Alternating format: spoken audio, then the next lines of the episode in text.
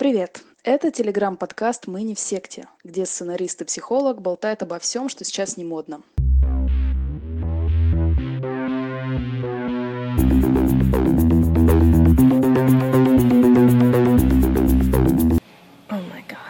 Итак, сегодня у нас очень прикладная тема. Мы с Аришей поговорим э, о том, какие фильмы нам очень нравятся и какие очень не нравятся. У нас обеих есть маленький список, и мы хотим им поделиться с вами. А еще тема также спровоцирована тем, что я поступила в киношколу и буду учиться в ней с ноября. И одно из заданий вступительных было как раз обозначить свои интересы, какие фильмы нравятся, а какие нет. Так что сейчас мы это все обсудим. Привет, Маша. Сегодняшняя тема для меня интересна, особенно в контексте того, что твой взгляд на фильмы, как и с профессиональной точки зрения, так и с просто любительской, сильно отличается от моего. И ну, я это знаю, потому что мы много общаемся. И мне бы очень интересно было сейчас на примере конкретных фильмов увидеть эту разницу. Первый фильм, который я хочу сказать, это один из моих любимых фильмов, это «Трасса 60». Как я его знаю, в моем переводе он был «Автострада 60». Для меня это во многом фильм цитата, и я часто вспоминаю какие-то сценки, какие-то сюжеты, из него что-то цитирую. И понятное дело, что большую часть из этих там диалогов они откуда-то взяли. Ну, то есть э, там, Колумб отправился в путь, не зная, будет ли ветер. Или там ответ этого шарика просто «ты за рулем», когда он спрашивает, куда ехать. И такие моменты, вроде как они очень простые, но мне они часто вспоминаются и помогают в каких-то жизненных ситуациях что-то определить для себя и решить. Ну и для меня немаловажной частью любого фильма является какой-то посыл и позитивный конец. Ну, то есть не обязательно, чтобы там вообще полный хэппи-энд, но тем не менее, чтобы в конце был определенная степень позитива, чтобы у меня не оставалось впечатления, что мир ужасен и все плохо. И здесь все как раз соответствует. Я, конечно же, смотрела трассу 60, и первое, что хочу отметить, это очень привлекательный главный герой. Просто есть вот люди, которые рождаются очень красивыми. И все, это на этом заканчивается мой профессиональный взгляд, Ариш. Как какой ты отметила сейчас. Но, тем не менее, мне этот фильм понравился. Больше всего мне понравилось, что он очень легкий, и его могут смотреть вообще все люди, независимо от цели. Если хочешь развлечься, ты найдешь там исключительно развлекалово. Если хочешь поднапрячься и что-то философски там помыслить, там это тоже есть. И при этом там такое, знаешь, без зауми. Мой любимый фильм «Господин Никто» или «Мистер Ноубоди» 2009 года. Для меня этот фильм о проблеме выбора, причинно-следственных связях и ответственности за каждое принятое решение. Он снят довольно легко, очень красиво, с прекраснейшим Джаредом Лето в главной роли. То есть вот тоже опять пример того, что рождаются же люди красивыми, а еще и талантливыми. А, Все же, несмотря на то, что там довольно технично показано, что вот а, ребенок остался там условно с мамой, его жизнь сложилась так. Или ребенок остался с папой, его жизнь сложилась иначе. Женился на этой девушке вот так, женился на другой девушке вот сяк. По сути, это все разные линии жизни, и можно прожить жизнь миллионом разных способов, в зависимости от своего решения. И вроде как все очень технично технично и без каких-то даже философских подтекстов, но э, там в этот фильм очень органично введен элемент судьбы, истинной, настоящей любви.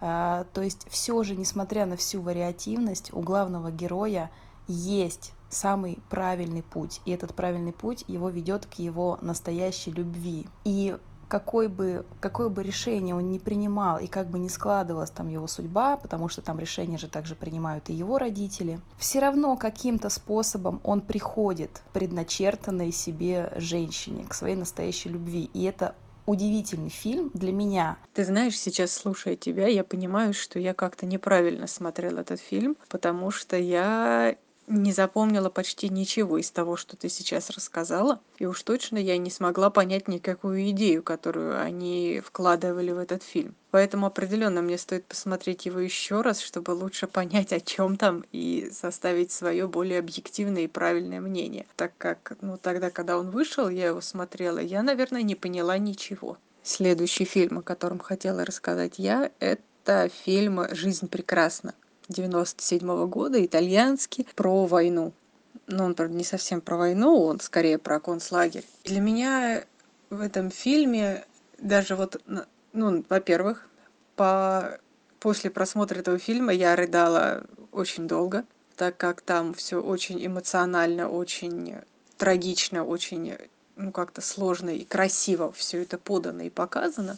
А еще для меня в этом фильме такой пример даже не то, что силы духа, какой-то воли, а любви к жизни и такого оптимизма и умения даже не то, что видеть что-то прекрасное, а просто умение быть счастливым. Даже тогда, когда все очень плохо. Но для меня, кстати, он еще и пример того, как мужчина может добиться женщины, не имея денег, а просто за счет своих мужских классных качеств. Вот он просто классный и все. И с ним хочется быть рядом. Вот. Я помню, как он ухаживал за главной героиней, какая а, у них сложилась семья, насколько она была ему предана, и как он был предан ей. Прекрасный фильм. И говоря о таких фильмах, которые явно не комедии, да, продолжая историю, а, я бы хотела рассказать о фильме «Не любовь» Звягинцева 2017 года, если я не ошибаюсь. Это русский фильм. Это один из немногих русских фильмов, которые нельзя отнести к чернухе и которые мне нравятся, очень нравятся, хотя он очень тяжелый. Этот фильм гремел, как и вообще многие работы Звягинцева, поэтому вероятно, многие, ну, сюжет примерно представляют, там о том, что у разведенных родителей у них пропал ребенок, он ушел из дома и не вернулся. И вот они его весь фильм ищут, потом находят, э, и там так снято то ли его, то ли не его. Ну, в общем-то, находят мертвым. И, собственно, для меня о чем этот фильм? Даже не о трагедии потери ребенка. Там вообще вот эта потеря ребенка, там настолько травмированные люди, вот эти родители и все остальные члены семьи и приближенные, что там вообще дело не в горе и не в потере ребенка. Там дело в том, что вот как это жить без любви, глобально, без любви к ребенку, без любви друг к другу, без любви к себе, к миру. Вот как это жить вот так, жить в современной России.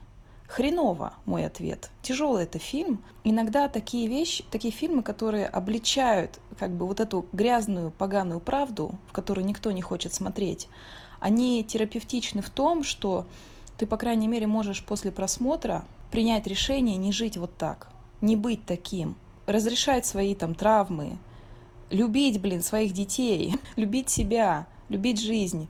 В общем, этот фильм очень тяжелый, но он мне какую-то надежду все же оставил. То есть он с просветами надежды. Там есть персонажи, которые, как это сказать, такие наставники, помощники, учителя. То есть они эту роль берут. И они как раз-таки показывают какое-то направление.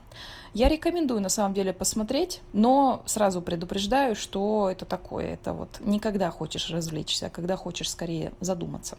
Я все время чувствую себя несколько ну, какой-то типа ущербный от того, что я не люблю такие фильмы. Вот вообще вот такого рода фильмы, когда очень тяжелые о том, как плохо, я стараюсь не смотреть. И мне кажется все время, что это неправильно что надо смотреть эти фильмы, надо как-то просвещаться, быть ближе к культуре и искусству и учиться понимать эти фильмы. И, вероятно, когда-нибудь я до этого дойду.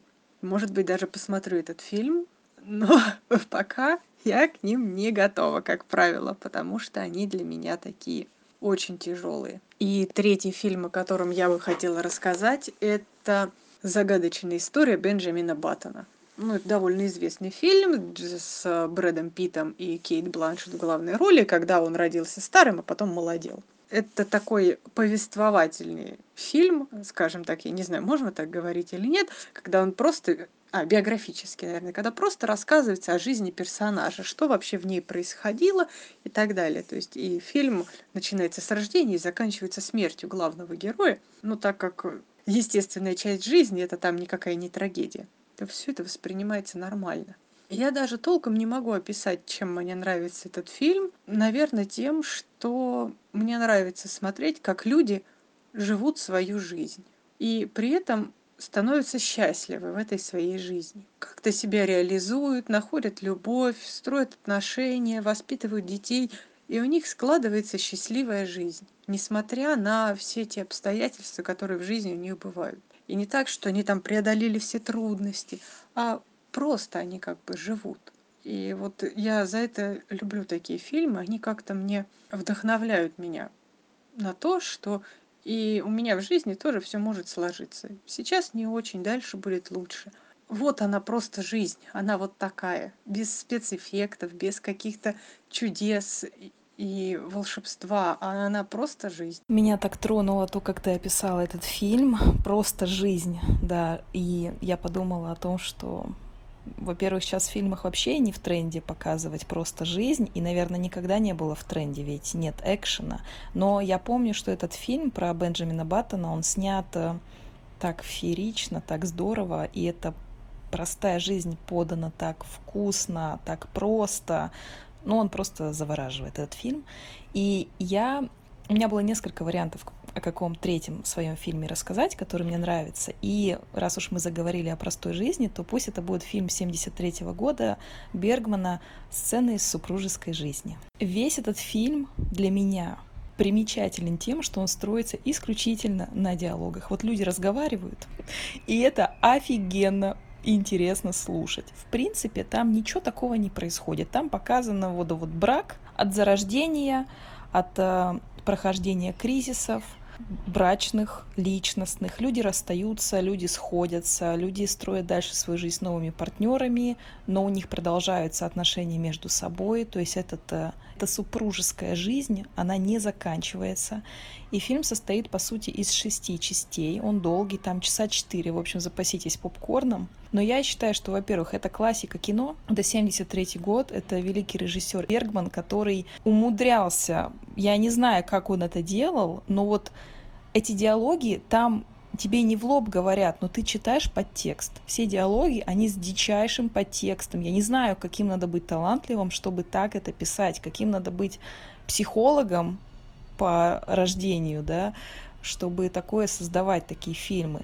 Я бы не назвала его психотерапевтичным вообще, но при всем при этом, смотря этот фильм, ты думаешь, блин, жизнь такая разнообразная, вот, вот там семья у меня за стенкой, они там орут и матерят своих детей. Вот это не любовь Звягинцева у меня за стеной. Но, тем не менее, блин, а откуда я вообще знаю, как они на самом деле живут? Ведь сцены из супружеской жизни это не какой-то там идеальный брак, не какой-то деструктивный брак, а вот просто брак. Вот так бывает тоже. Так можно тоже жить, если вас это всех устраивает. Очень любопытно. Это все про то, что жизнь может быть очень разной. Поэтому это вот мой третий любимый фильм. Почему-то я избегаю смотреть старые фильмы, хотя я понимаю, что это напрасно. То есть действительно стоит увидеть, что такое настоящее кино, потому что мне кажется, что раньше в отсутствии спецэффектов, в отсутствии ну, некоторые воз... ну, при наличии цензуры, то есть не было возможности показывать все так напрямую, как сейчас. То есть сейчас показывают прямо. Если кому-то рубят голову, так прям показывают, как голова летит и, кровь во все стороны. Если показывают эротическую сцену, то это не эротическая сцена, это уже ближе к порно-сцене. Вот. И, то есть все это в таких подробностях сейчас показывают, а раньше люди снимали не так. Они как раз все эти подробности показывали скрыто, завуалированно и старались сделать это как-то красиво и интересно. Поэтому мне кажется, что старое кино стоит смотреть, чтобы увидеть, как можно показать все то, что сейчас показывают прямо, показать красиво и скрытно. А теперь про нелюбимые фильмы. Нелюбимых фильмов у меня не так много, ну потому что, как правило, я очень придирчиво выбираю, что смотреть. Но для меня есть один главный критерий в фильмах, которые я терпеть не могу, это когда концовка для меня непонятна когда она какая-то бессмысленная, а, абсурдная, трагичная, но не в смысле красиво трагичная, а когда какая-то ну, бессмыслица. И вот в один из таких фильмов попал фильм «13». Я смотрела даже какой-то ремейк на старый фильм «13». В общем, молодой человек, чтобы раздобыть денег на на лечение отца или на что-то еще, значит, э, ввязался в какую-то непонятную аферу, сам не зная куда, а оказалось, что там играют в русскую рулетку реально на вылет. И просто делают ставки, и победитель потом получит деньги. То есть тот, кто останется жив. И получается, что, в общем, в конце он действительно побеждает, то есть получает все эти деньги. То есть он вс- всех вокруг убили, кроме него. Остался он единственный живой из играющих. Он э, взял эти деньги, поехал домой, и один из тех, кто делал ставки на эту игру, подбежал к нему, убил, забрал деньги и все. И на этом закончился фильм. В общем, простите, я такое понять не могу. Наверное, там есть какая-то глубокая мысль, которую я понять не смогла. Ну, это похоже на какое-то одноразовое кино, знаешь, вот типа, когда вообще пофиг, что смотреть, и ты такой смотришь. Там ведь есть какой-то экшен, там наверняка есть интрига, ты тревожишься за этого героя, сдохнет, не сдохнет, победит, не победит. Ну, такое вот попкорновое кино, я бы сказала. А один из моих нелюбимых фильмов «Внезапно мед в голове». Этот фильм снял Тиль Швайгер, который снимался в «Достучаться до небес». Далее он стал режиссером, сценаристом, очень талантливый человек. И вот он снял фильм «Мед в голове» в 2018 году. Мне этот фильм не понравился настолько, что я из двух часов смогла осилить только час. О чем там? Там о болезни Альцгеймера. Вот такие фильмы снимают, как правило, чтобы снять стигму с общества. То есть это вот такие толерантные, прогрессивные фильмы. Когда вот ты смотришь про заболевание, во-первых, ты понимаешь, что это заболевание, что это за заболевание, какие там признаки, какие симптомы, какое дальнейшее развитие событий. И при всем при этом тебе внушают мысль, вот прям вот в мозг ее встраивают, что это не должно быть стигматизировано в обществе, что да, так бывает, и с этим нужно жить, и родственникам, и самому заболевшему, и вообще какие там варианты развития событий. Окей, образовательный момент я учла и оценила. В этом фильме меня просто вот он, во-первых, чересчур оптимистичный, то есть он супер толерантный. Я даже не знаю, как здесь развить мысль, что значит толерантный. Просто, ну, если кому-то интересно, посмотрите. Кто уже смотрел, быть может, э, если ваше мнение совпадает с моим, то вы поймете, о чем я говорю. Но меня взбесило, что в этом фильме самый психологически здоровый человек – это мама, а, ну, мать семейства, там, это молодая женщина, просто вот у нее роль мамы, да, и она жена а, мужчины, чей отец заболел Альцгеймером. Вот она самый психологически здоровый человек, но почему-то внушается идея, что она агрессивная, нетолерантная и вообще не в ладу с собой. Хотя она единственная, кто показывает реальные чувства человека, который попадает в ситуацию, где близкий родственник заболел, и вы не знаете, что делать. Во-первых, она почему-то все считают, что должна быть рада тому, что свекр, при... больной свекр, который не хочет лечиться, приехал к ней в дом, и он там, конечно, чудить по полной программе. То есть он э, устраивает поджоги, и все говорят, да ладно, так бывает. Нет, не бывает, она бесится, это нормальная реакция, ты злишься на такое. Это не делает тебя монстром, это делает тебя живым человеком. Или, например, как он при ней подошел и нассал в холодильник. Это реальные кадры из фильма, сцена. Он нассал в холодильник. И она, блин, злится, она в бешенстве. Ей говорят, ну ты какая-то агрессивная, что ты злишься? А а кто ей это говорит? Ее муж, чей отец болеет, но муж не торопится решать эту проблему. Меня настолько возмутило вот, вот, вот это все, что я просто вырубила и поняла, я не могу больше смотреть этот позитивный толерантный отстой, где психологически здоровую женщину чмырят за ее нормальные чувства злости, агрессии и вообще вот этого всего. Так что это прям вот антифаворит. Вот, блин, мед в голове. Нет, это однозначное кино не для меня. Как я понимаю эту ситуацию, когда вот эта излишняя толерантность, когда толерантность превращается в равнодушие. Толерантность — это когда я принимаю других и не мешаю им быть такими, какие они есть. Но они-то не должны мне тоже мешать жить. Иначе это уже не толерантность. Если в результате получается, что а, толерантность к одним мешает жить другим, то это уже что-то другое. Поэтому я прекрасно понимаю, что тебе не понравилось, и точно не буду смотреть этот фильм. А я хотела рассказать про фильм «Стажер». 2015 года, там в главной роли Энн Хэтэуэй и Роберт Де Ниро. Описание мне очень понравилось, я хотела посмотреть этот фильм, но когда я его посмотрела, я абсолютно разочаровалась. Идея какая? Что в молодую, ну, в новую современную компанию с молодыми сотрудниками приходит э, человек, который вышел на пенсию. Он, по-моему, вышел на пенсию, Роберт Де Ниро.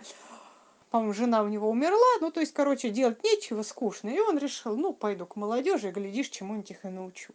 Все там было бы хорошо, если бы в конце ну, весь фильм Энн Хэтэуэй никак не могла решить и все время ссорилась с мужем по поводу того, что она слишком много работает и мало времени уделяет семье.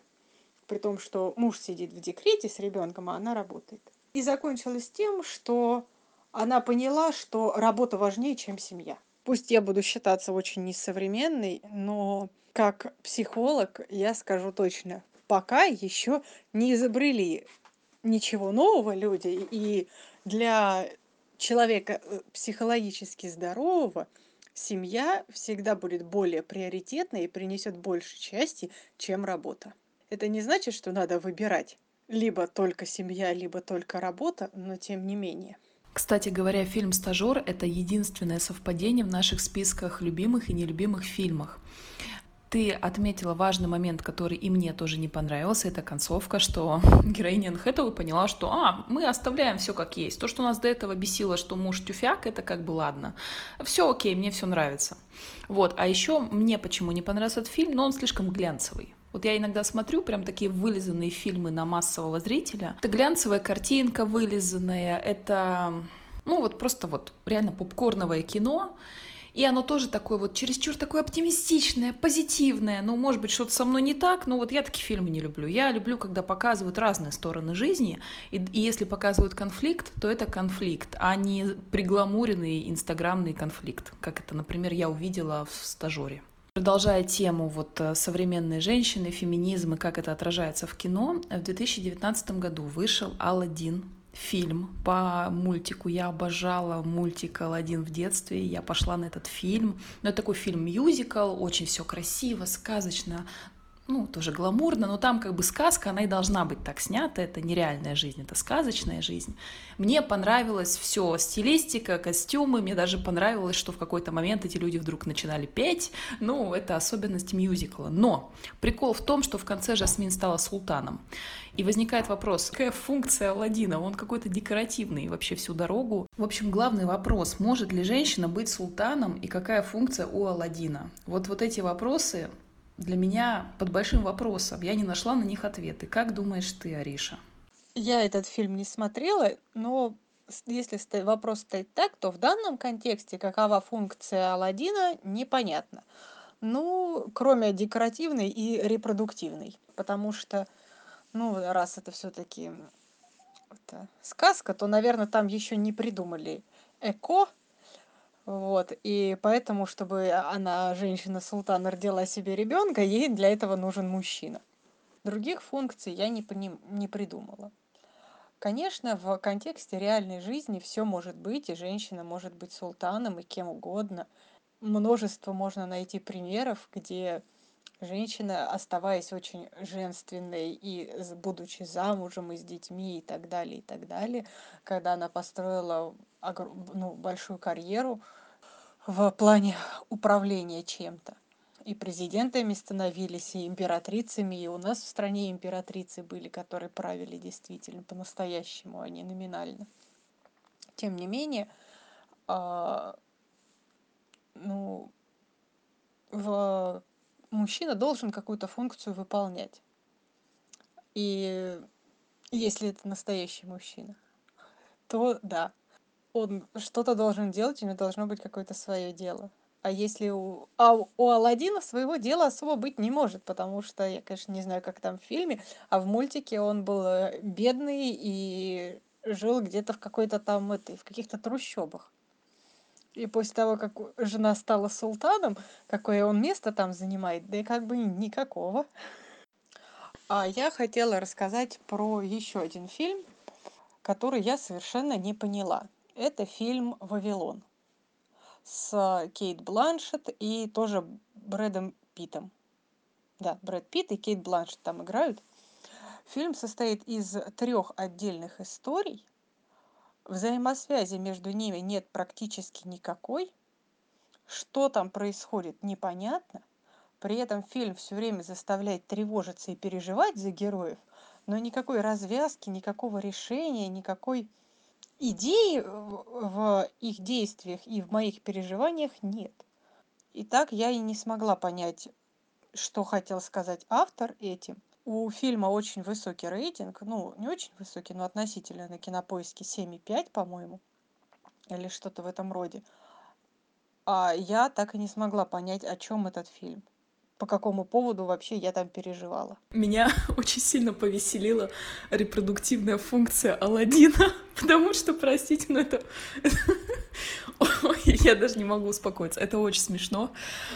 Все, у меня, в общем-то, все мои комментарии на этом заканчиваются. Это просто очень смешно. А, вот, а, значит, э, далее, когда я уже успокоилась, перестала смеяться из-за репродуктивной функции Алладина, а, мой третий нелюбимый фильм — это российский «Груз-200», который снял Балабанов, он же снял «Брата», и еще несколько крутых, легендарных русских фильмов. Вот такую прорусскость, что называется. «Груз-200».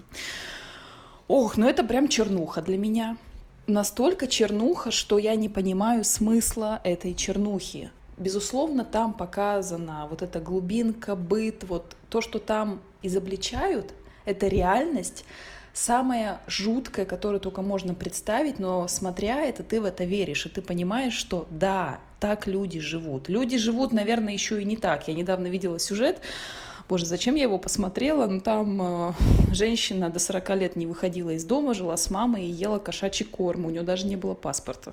Я сейчас не шучу. Это я отвлеклась от груза 200. А для меня это слишком чернушный фильм. Э, мне после него плохо. От некоторых сцен я не могла спать.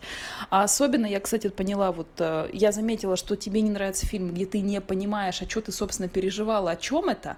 А мне не нравятся фильмы с физическими истязаниями. Я могу посмотреть какой-то психологический абьюз в кино, потому что там же диалоги, там же очень такое все психологичное, это интересно. Но когда я вижу, как на экране издеваются физически над людьми, вот физически, то есть эти люди, ну, герои, да, ну, условно, они испытывают сильную боль и какое-то тотальное унижение и которые вот вызваны физическими вот этими всеми изнасилованиями и прочими вещами, я это смотреть не могу. «Груз 200» для меня чересчур поганый, гадкий, мерзкий фильм. Но это классика российского кино, так что кому-то наверняка нравится, и кто-то увидел там такую прям правду, знаешь, правду-матку. Вот знаешь, вот эта правда-матка для меня в фильмах совершенно непонятна.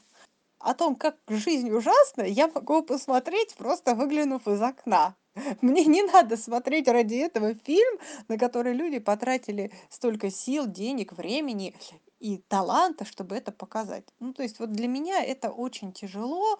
Я не понимаю смысла, ну, лично для себя на это смотреть. Кому-то, наверное, кого-то это как-то трогает так, что, ну, мотивирует к какому-то позитиву и к тому, чтобы что-то менять. Меня, например, нет.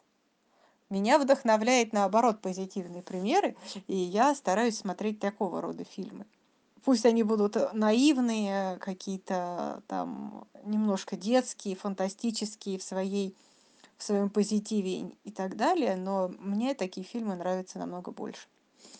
Такое смотреть, ну, наверное, кого-то это действительно трогает, и для кого-то это важно.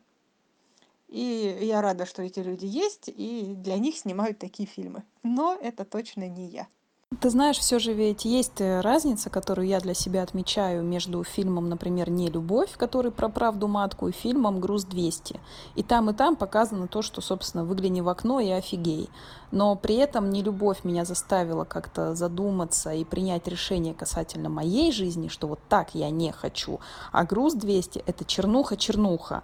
И я понимаю, что я не просто так не хочу, я даже там, тфу тфу тфу не попаду в такую ситуацию, это не моя реальность, к счастью, но я понимаю, что это реальность для других людей, для кого-то. И это, конечно, жутко и жестко, и смотреть в кино я такое тоже не хочу. Да-да, и я тоже. А перед тем, как попрощаться, я хочу закончить на позитивной ноте и сказать мне пару слов о фильме, который мне очень нравится, который сплошь состоит из позитивного позитива. Современный, ну он не очень современный, 2008 года индийский фильм «Три идиота». Он не очень индийский, там всего лишь три песни за фильм, почти трехчасовой, но там все очень мило, добро, позитивно и вдохновляюще. И на этой позитивной ноте мы прощаемся с вами. Спасибо, что слушали нас. Всего доброго. Пока-пока. Hare Krishna, Hare Krishna, Krishna Krishna, Hare Hare, Hare Rama,